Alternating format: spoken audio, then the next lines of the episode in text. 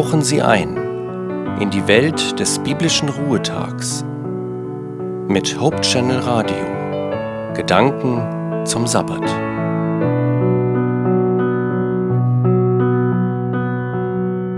Zur Einstimmung auf den Sabbat ein paar geistliche Gedanken von Gerhard Rempel. Die Bibel gibt uns ein Bild von der Urgeschichte der Welt.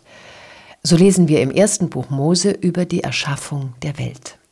Nachdem Gott in sechs Tagen aus dem Chaos mit seiner gestaltlosen und fast unheimlichen Welt einen geordneten Kosmos geschaffen hatte, heißt es, so wurden der Himmel und die Erde vollendet samt ihrem ganzen Heer.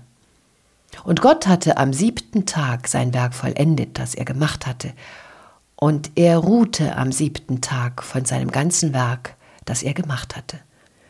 Und Gott segnete den siebten Tag und heiligte ihn, denn an ihm ruhte er von seinem ganzen Werk, das Gott schuf, als er es machte. Wir würden Gott wohl zu menschlich sehen, wenn wir dieses Ruhen am siebten Schöpfungstag als ein Zeichen seiner Erschöpfung ansehen würden. Gott braucht keine Ruhe und keinen Schlaf wie ein Mensch. Er ist der souveräne Schöpfer, von dem der Psalmist jubelt, so er spricht, so geschieht's.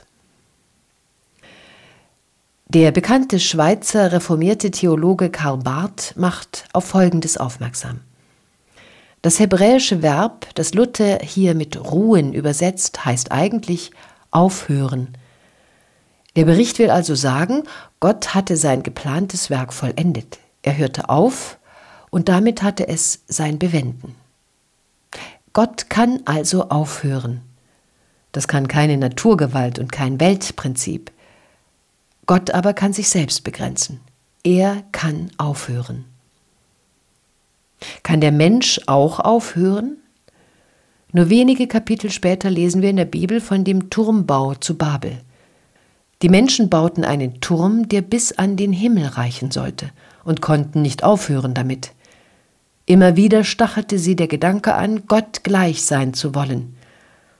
Und weil sie damit nicht aufhören konnten, griff Gott ein und nahm ihnen ihre einheitliche Sprache, so dass sie sich nicht mehr verständigen konnten. Es gibt viele Bereiche, auf denen der Mensch nicht mehr aufhören kann zumal Angestellte mit größerer Verantwortung fahren nicht mehr ohne Laptop und Handy in den Urlaub, um jederzeit erreichbar und damit auch jederzeit verfügbar zu sein. Es gibt Streitigkeiten und Konflikte, bei denen jede Partei eigentlich weiß, man müsste damit aufhören. Aber irgendetwas treibt uns an, dass wir nicht aufhören können.